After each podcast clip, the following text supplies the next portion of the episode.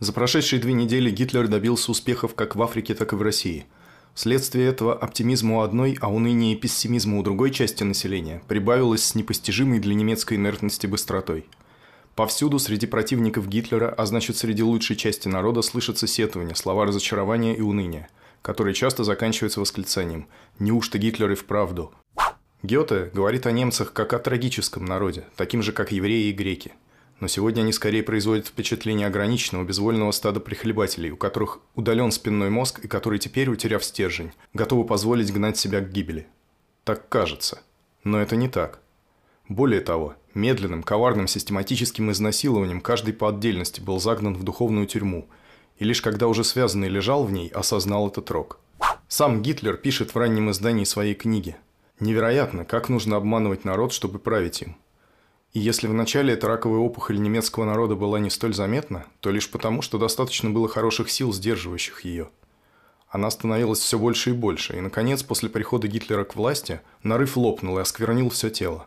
Большинство бывших противников спрятались, немецкая интеллигенция сбежала в подвал, чтобы там, как картошки, укрытые от света и солнца, постепенно задыхаться. Сейчас мы находимся перед концом. Сейчас важно овладеть собой, взаимно просвещать друг друга, все время думать об этом и не давать себе покоя, пока последний не убедится в чрезвычайной необходимости своей борьбы против этой системы. Немецкий народ вновь спит своим тупым сном и дает фашистским преступникам силы и возможность зверствовать дальше. И они делают это.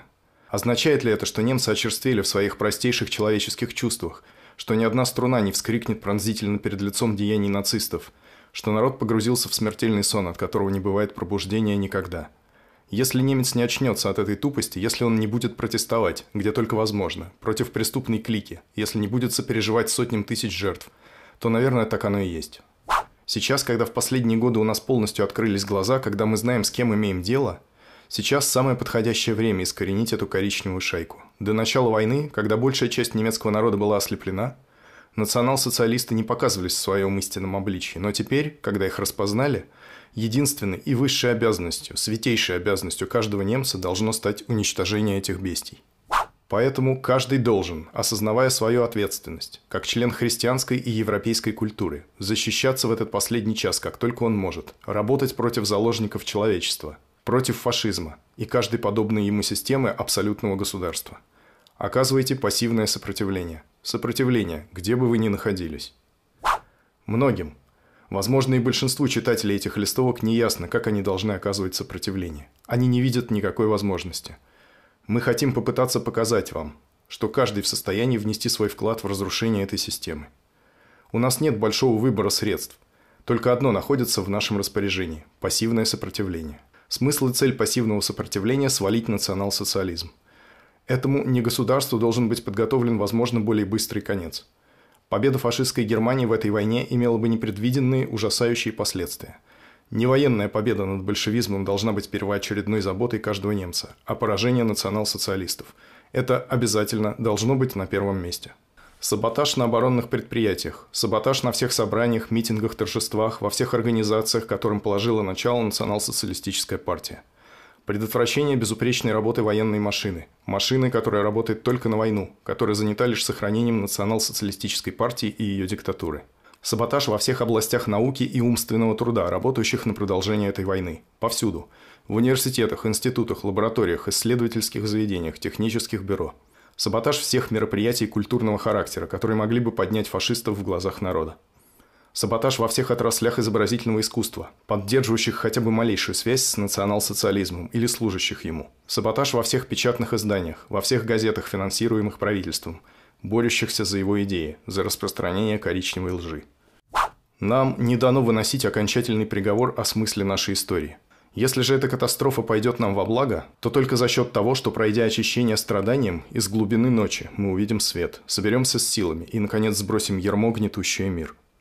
Со всей жестокостью нужно создать пропасть между лучшей частью населения и всем тем, что связано с национал-социализмом. Для Гитлера и его сторонников на этой земле нет такого наказания, которое соответствовало бы их деяниям.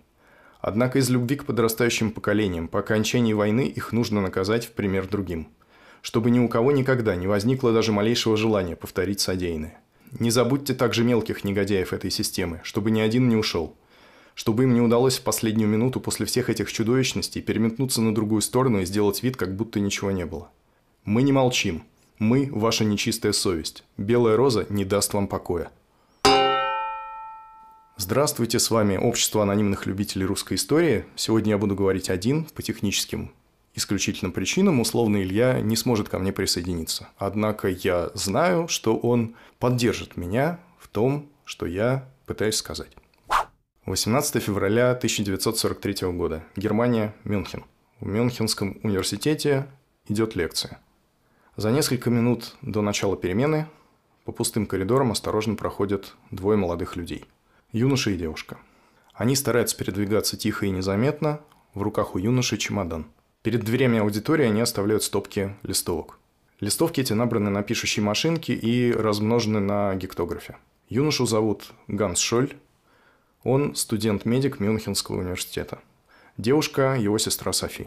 Когда листовок почти не остается, последние 30 штук Софи Шоль выбрасывает с балюстрады во внутренний двор университетского здания. Свобода и честь. Десять долгих лет Гитлер и его единомышленники выжимали, выворачивали эти два прекрасных немецких слова до омерзения, как способны только дилетанты, бросающие высшие ценности нации под ноги свиньям.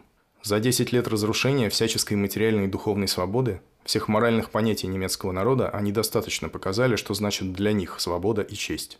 Кровавая бойня, которую они устроили в Европе продолжают изо дня в день под лозунгом свободы и чести, открыла глаза даже самым глупым немцам. Имя немцев навсегда останется опозоренным, если немецкая молодежь в конце концов не встанет, не начнет мстить и карать одновременно, не разнесет своих мучителей, пока она не поднимет на ноги новую одухотворенную Европу. Это написано и распространено в феврале 1943 года. Это самый разгар войны, и исход ее еще не предопределен. Хотя незадолго до этого, 3 февраля, немецкая пресса объявила о поражении 6-й армии генерала Паулюса в Сталинграде. В стране объявлен траур. И хотя публика, в отличие от нас, не знает, что это поражение станет одним из переломных моментов войны, многие об этом, несмотря на пропаганду, уже догадываются – но это и не первая акция студентов. На самом деле, они начали свою подпольную работу значительно раньше, когда ситуация была еще менее понятна. Первые листовки «Белой розы» появились летом 1942 года, и чтобы соотнести это с событиями на фронте, это еще до начала Сталинградской битвы, до начала битвы за Кавказ. Это самое начало Ржевской эпопеи и последние дни осажденного Севастополя. И вот тогда как раз Всем почти кажется, что война закончится для Германии вполне благополучно. И очень скоро. Но был один, который не стрелял. Первые сколько-нибудь определенные планы своей деятельности члены подпольной группы «Белая роза», а это называлось именно так, начали строить в январе 1942 года. На тот момент вся группа, по сути, состояла из двух человек. Одного из них мы уже знаем, это Ганс Шоль, а второй Александр или Алекс Шморель. Причем инициатором движения является скорее второй из них. Ганс Шоль и Алекс Шморель – студенты-медики Мюнхенского университета. Уже в 1942 году вокруг них существовал кружок друзей со схожими взглядами, в который кроме этих двоих входили сестра Шоля Софии и еще один студент-медик Уильям Граф. Однако подпольную работу на тот момент вели только они – Кроме того, к кружку примыкает лучший друг Алекса Шмореля, которого зовут Кристоф Пробст. Довоенная биография членов кружка в целом типична для всех молодых немцев того времени. И Ганс, и Алекс в свое время, будучи юношами, состояли в нацистских организациях, в частности в Гитлер-Югенде. Вначале, впрочем, их привлекала скорее скаутская история этих организаций. Больше того, на момент вступления эти организации еще не были нацистскими, а потом с течением времени все они влились в Гитлер-Югент. Алекс Шморель одно время был даже членом СА, однако оттуда его исключили по малолетству и вернули обратно в Гитлер-Югент, против чего Шморель пытался протестовать даже. Молодые люди взрослеют, начинают больше понимать о том, что происходит вокруг них, и их отношение к национал-социализму меняется. Молодым людям вообще свойственно критично относиться к окружающей действительности. И это иногда хорошо.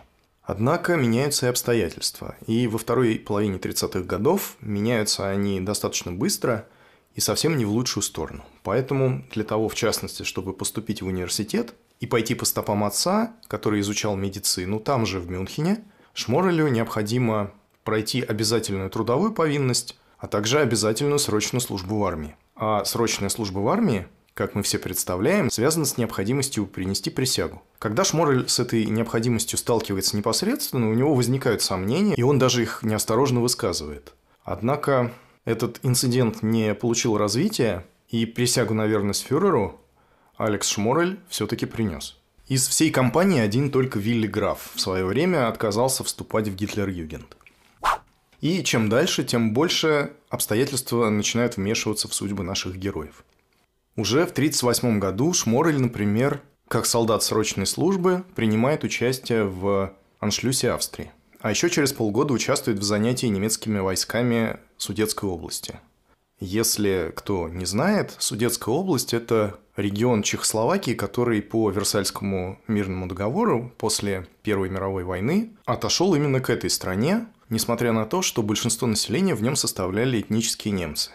Вообще Чехословакия была образована на территориях бывшей Австро-Венгерской империи. То есть раньше, до Версальского договора, этой страны как отдельного государственного образования не существовало. В 1938 году в результате Мюнхенского сговора, так называемого, Судетская область Чехословакии отошла фашистской Германии. Таким образом, как известно, Власти европейских держав и в первую очередь премьер-министр Великобритании надеялись умиротворить агрессора Гитлера и предотвратить грядущую мировую войну. На Шмореля события в Судетской области произвели неприятное впечатление, потому что он стал непосредственным свидетелем отношения к чехам не только немецких войск, но и этнических немцев, которые жили с этими людьми на одной земле многие годы. Наконец, в 1939 году Шморель успешно поступает на медицинский факультет Мюнхенского университета. Но окружающие обстоятельства, как вы понимаете, продолжают вмешиваться в жизнь Шмореля и других наших героев, потому что 1 сентября 1939 года с захвата Польши начинается Вторая мировая война. До апреля 1940 года Шморель продолжает учебу в Мюнхене, но затем он снова призывается в действующую армию и в составе медицинских частей принимает участие во французском походе германских войск. Там же, на военной службе, он знакомится с другим студентом-медиком Гансом Шолем. Французская кампания продолжается недолго, и уже в октябре 1940 года Шморель возвращается к университетским занятиям. Но и дальше события по понятным причинам не оставляют нас в покое, времена такие. Ситуация постоянно накаляется, и 22 июня 1941 года Германия нападает на Советский Союз. Для Шмореля это было большим стрессом. И уже приблизительно с января 1942 года Шморель вместе со своим товарищем Гансом Шолем начинает задумываться о какой-то противоправительственной деятельности. Какого-то конкретного проекта у них поначалу, видимо, нет, однако уже к весне 1942 года они приходят к мысли о пропаганде, об издании антифашистских прокламаций. Примерно в это же время Шморель знакомится с Уильямом Графом. Уильям Граф тоже медик, однако он, в отличие от наших двоих друзей, успел побывать не во Франции, а вполне себе на Восточном фронте, в районе Гжатска, это современный Гагарин. Именно оттуда в апреле 1942 года, получив отпуск для продолжения обучения, он прилетает в Мюнхен и приступает к занятиям на медицинском факультете. На Восточном фронте граф воевал в составе 4-й танковой армии Вермахта – это соединение, которое с начала войны состояло в распоряжении группы армий «Север», и участвовало в наступлении на Ленинград, а затем, к октябрю 1941 года, было передано в распоряжение группы армий «Центр» и продолжило наступление на Москву. Затем, в ходе битвы за Москву, 4-я танковая армия, как и все немецкие войска на этом направлении, отступала и закончила свое отступление в районе Ржевского и Вяземского выступа, о котором мы скоро и поговорим. Вилли Граф становится хорошим товарищем Ганса и Алекса, однако в подпольные дела группы он до сих пор не посвящен. Конспирацией занимаются только Шоль и Шморель. С целью начать издание противоправительственных прокламаций нашим студентам нужны две вещи. Во-первых, пишущая машинка. А во-вторых, какое-то средство, которое позволило бы оперативно получать большое количество копий этих прокламаций. Первая проблема решается достаточно просто. Шморель одолжил ее у своего старого школьного знакомого Михаила Пёцля, который жил неподалеку от Шмореля. Пикантности ситуации добавляло то, что Пёцель принадлежал к СС. Однако об истинной цели, с которой Шморель одалживал у него машинку, Петцель, разумеется, не был оповещен, поэтому с этим проблем не возникло. Гектограф, на котором можно было бы размножать листовки, тоже удалось получить достаточно легко.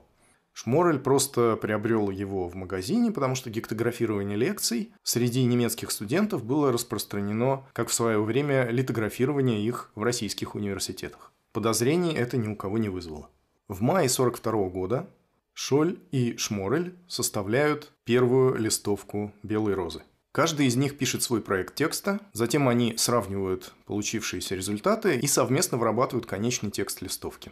Тираж первой листовки составил около 100 экземпляров, и распространение ее началось в середине июня 1942 года. Распространение осуществлялось по почте. Адреса, на которые отправлялись листовки, выбирались товарищами из адресного справочника случайным образом. Ну, возможно, не всегда совсем случайным. Во всяком случае, несколько листовок они отправили своим знакомым, чтобы изучить реакцию людей на свое произведение, а несколько листовок они отправили даже сами себе, чтобы убедиться в том, что тираж не перехвачен и листовки доходят до адресатов. Листовки дошли и им самим, и знакомым, которые в разговорах о них упоминали. Причем упоминали о них в таком ключе, который наших заговорщиков вполне удовлетворил. Нельзя, правда, не сказать, что большая часть адресатов листовок первым делом после получения обратилась с ними в полицию. Однако в целом первый опыт можно было считать успешным, и очень быстро, буквально в течение нескольких дней, в десятых числах июня 1942 года выпускается еще два выпуска листовок «Белой розы», также написанных в соавторстве Александром Шморелем и Гансом Шолем. Распространяются они также по почте. Несмотря на эту свою подпольную работу, которая отнимает много времени и много нервов, безусловно, Шморель и Шоль не покидают своего дружеского кружка.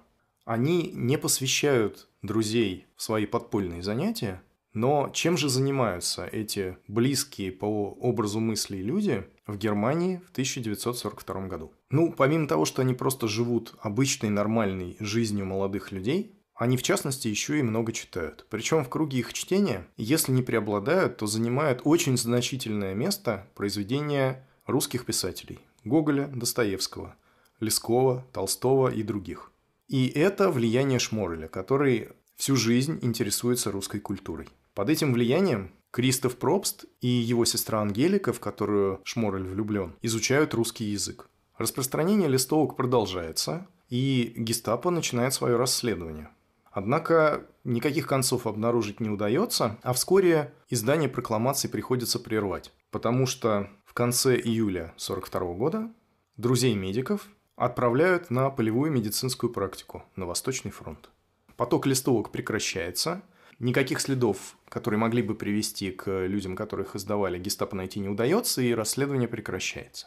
Вначале предполагается, что наши друзья, а именно Шморель, Шоль и Вилли Граф, должны будут отправиться в шестую армию Паулюса, в Сталинград.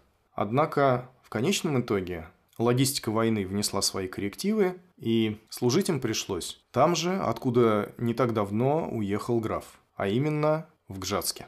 К месту службы они прибывают 30 июля 1942 года. Гжатск – это современный город Гагарин, который находится на самом востоке Смоленской области, на границе ее с Московской. В 1942 году Гжатск находится на территории так называемого Ржевско-Вяземского выступа. Это плацдарм немецких войск, который вдается в расположение советских частей в районе Ржева и Вязьмы.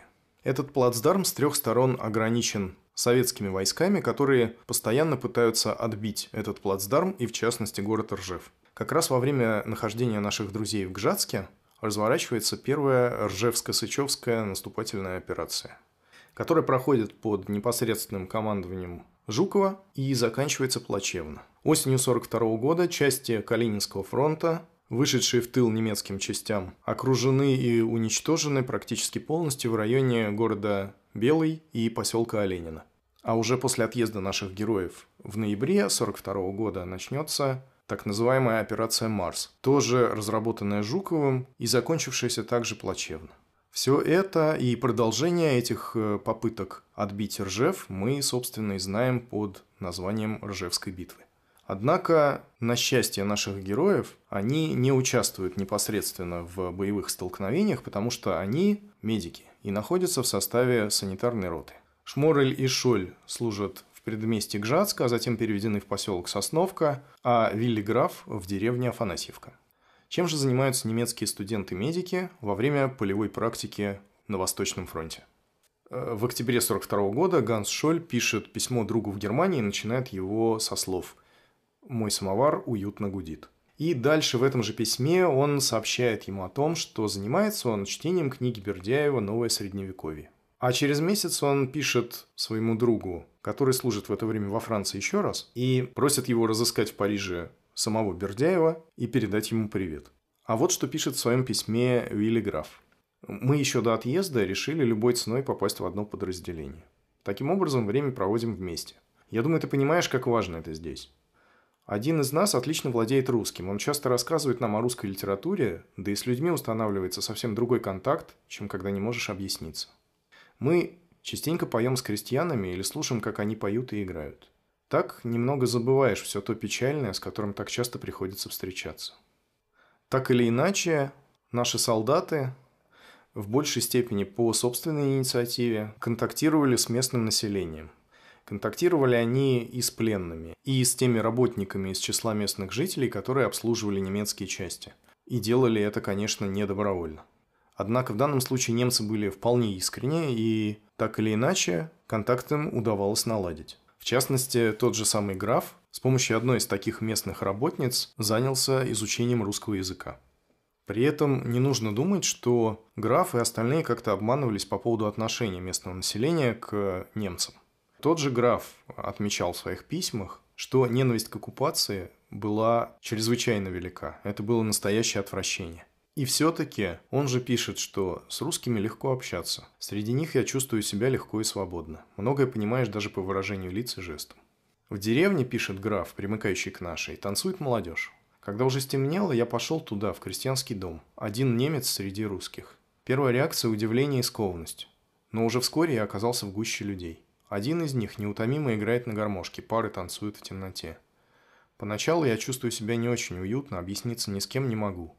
На меня никто не обращает внимания. Некоторые танцы хороши. Маленькая девочка танцует одна, прекрасно двигаясь. Зина тоже хорошо выделяется на общем фоне. Подрастающее поколение уже не знает старых танцев, они предпочитают танцевать вальс. Мне нравится, как молодежь проявляет свою солидарность.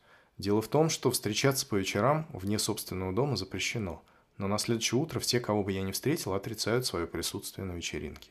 В целом, практика на Восточном фронте не была, безусловно, приятным приключением. В частности, во время одной из прогулок по окрестностям друзья наткнулись на труп русского солдата, который они похоронили. И даже несмотря на то, что им не пришлось принимать участие в боевых действиях непосредственно, работы и не самой приятной там тоже, конечно, хватало, потому что Советское наступление, несмотря на свой неуспех в финале, совсем не было шуточным, и немцы несли большие потери. Медикам работы хватало. И все же те письма, которые написаны нашими друзьями с Восточного фронта, рисуют картину парадоксальным образом идиллическую.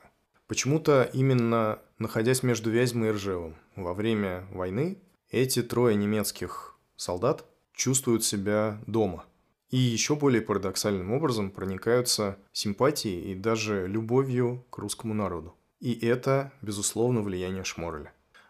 Однако время идет, и в октябре 1942 года все трое возвращаются в Мюнхенский университет и приступают к учебе. На обратном пути в конспиративные планы Шмореля и Шолля был посвящен их друг Вилли Граф. А кроме того, по возвращении с Восточного фронта продолжении деятельности группы «Белая роза» оказывается вовлечен и один из университетских преподавателей, профессор психологии Курт Хубер.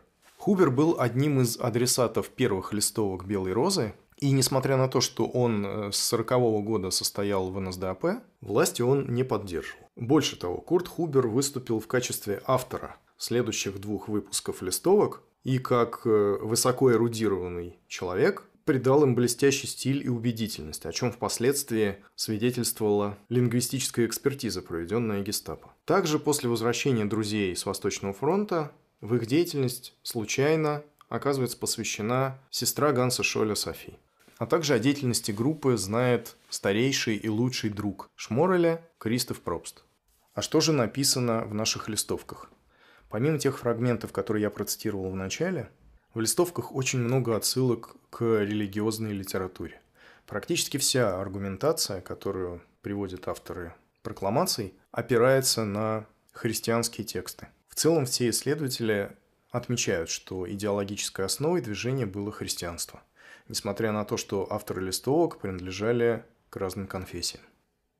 Ситуация на Восточном фронте и, в частности, поражение немецкой армии в Сталинграде меняют деятельность агитаторов в сторону большего размаха. Шморель приобретает новый гектограф, более производительный, и теперь тираж наших листовок составляет не несколько сот экземпляров, а до 6 тысяч штук. Прокламации распространяются сложным образом, отправляются из разных городов и даже из Австрии, чтобы скрыть следы. Первое время гестапо не удается даже связать вновь найденные прокламации с выпущенными ранее. Больше того, успех пропагандистской кампании и положение на фронтах, безусловно, влияют на настроение наших героев. В середине февраля Шморель и Шоль отправляются ночью в центр Мюнхена – и с помощью трафарета наносят на ряд зданий антифашистские лозунги. Несмотря на то, что они действуют в самом центре Мюнхена, а это большой город, им удается остаться незамеченными. Больше того, на обратном пути друзья проходят мимо родного университета и той же краской, уже без трафарета, прямо перед входом наносят надпись «Свобода». Первая такая акция случается в ночь на 4 февраля. В первую ночь после официального объявления немецких властей о поражении под Сталинградом. Каким-то чудом их не поймали. И несмотря на то, что надписи, разумеется, были быстро удалены, весь город их заметил и активно обсуждал случившееся. И уже через несколько дней Шоль и Шморель повторили свою акцию и нанесли надписи повторно. Однако гестапо тоже делает свое дело, и несмотря на тактику, с помощью которой студенты пытались скрыть свои следы, круг подозреваемых постепенно сужается. Во-первых, несмотря на то, что студенты отправляли свои прокламации из разных почтовых отделений, даже из разных городов, в большой части случаев их отправления были сделаны с почтовых отделений, находящихся вблизи вокзалов. И это уже навело гестапо на правильную мысль. Больше того, шестой выпуск листовок был адресован непосредственно студентам Мюнхенского университета. Это случилось после того, как университет посетил представитель высшего партийного руководства Гауляйтер Гислер и 13 января выступил перед учащимися с речью, которая возмутила даже немецких студентов того времени. В частности, Гислер призывал меньше заботиться об учебе, а студенток лучше родить ребенка в подарок фюреру. Наши пропагандисты попытались, если можно так выразиться, оседлать волну общественного недовольства, и именно поэтому шестой выпуск листовок был адресован студентом Мюнхенского университета. Это сужало круг подозреваемых в предельной степени. Очередная неудача постигла их 17 февраля, когда в Штутгарте был арестован Ганс Хирцель. Это юноша 17 лет, которого члены кружка привлекали к распространению листовок в Штутгарте. На него донесли двое знакомых, которых он тоже пытался привлечь к распространению листовок. Так или иначе, об аресте Хирцеля удалось заблаговременно сообщить Гансу и Софи Шоль. На следующий день, 18 февраля, вместо того, чтобы скрыться из Мюнхена, Ганс и Софи Шоль с чемоданом, в котором лежат остатки последних двух тиражей листовок, отправляются в Мюнхенский университет. До начала перемены Гансу и Софи удается разложить все листовки перед дверями аудиторий. Последние оставшиеся 30 штук Софи сбрасывает с балюстрады во внутренний двор университета – и в этот момент ее замечает университетский слесарь Якоб Шмидт, который проходил мимо случайно. Шмидт бросается вверх по лестнице и задерживает брата и сестру Шолли с пустым чемоданом. Вскоре прибывает полиция. Шолли не предприняли ни малейшей попытки бежать. В кармане у Ганса был найден черновик следующего выпуска листовки, который написал Кристоф Пробст. Это единственный задокументированный факт его участия в движении, потому что друзья стремились не привлекать его к делу, потому что у Пробста к тому моменту уже было двое детей, а жена была беременна третьим. Шморель узнает о случившемся по пути на занятия в университет. Его знакомый по фамилии Айхорн рассказал ему, что только что в университете арестовали двоих студентов во время разбрасывания листовок. Вообще-то Шморель и Шоль планировали подобную акцию, Однако, судя по всему, то, что случилось, было импровизацией Шолля, которую он предпринял вместе с сестрой, узнав об аресте Хирцля. И, судя по всему, в эту импровизацию Шморель не был посвящен. Узнав о провале своих друзей, Шморель пытается скрыться. Ему это в целом удается поначалу вполне успешно. С помощью своего товарища он обзаводится подложным паспортом. Некоторое время он скрывается в Мюнхене у друзей, а затем отправляется к швейцарской границе. Однажды неподалеку от границы у него даже проверяют его фиктивные документы, однако не обнаруживают подделки, хотя в паспорте переклеена фотография, и Шмореля отпускают. Тем не менее, в силу каких-то причин Возможно, просто потому, что не повезло с погодой, а граница со Швейцарией проходит по гористой местности. Шморелю не удается ее пересечь, и он возвращается в Мюнхен. Он может вновь попытаться скрываться у друзей. В Мюнхене опасно, но все-таки это еще не гарантированный провал.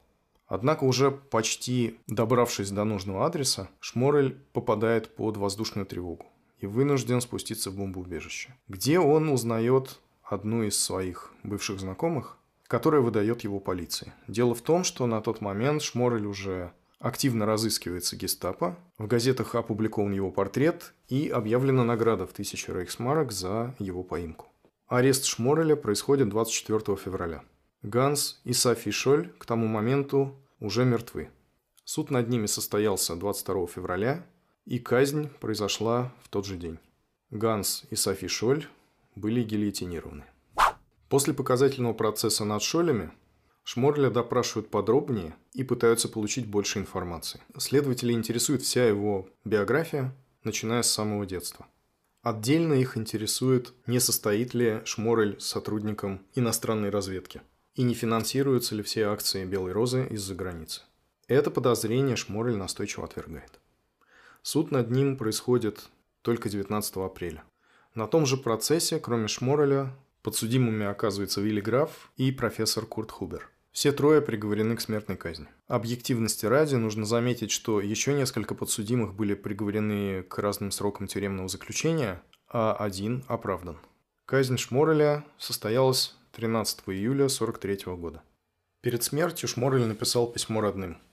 Еще одно короткое послание он передал через священника, который его исповедовал. Это второе послание было адресовано в Гжатск. Вот эти два письма. «Мои дорогие папа и мама, ничего не поделаешь. Сегодня по Божьей воле мне суждено завершить земную жизнь, чтобы перейти в другую, которая никогда не закончится и в которой мы все снова встретимся. Пусть эта встреча будет вашим утешением и вашей надеждой. К сожалению, для вас этот удар тяжелее, чем для меня, потому что я ухожу с сознанием, что служил моим искренним убеждением и правому делу. Это позволяет мне со спокойной совестью ожидать смертного часа. Помните о миллионах молодых людей, расстающихся с жизнью там, на поле битвы. Их судьба – моя судьба. Огромный сердечный привет всем моим дорогим.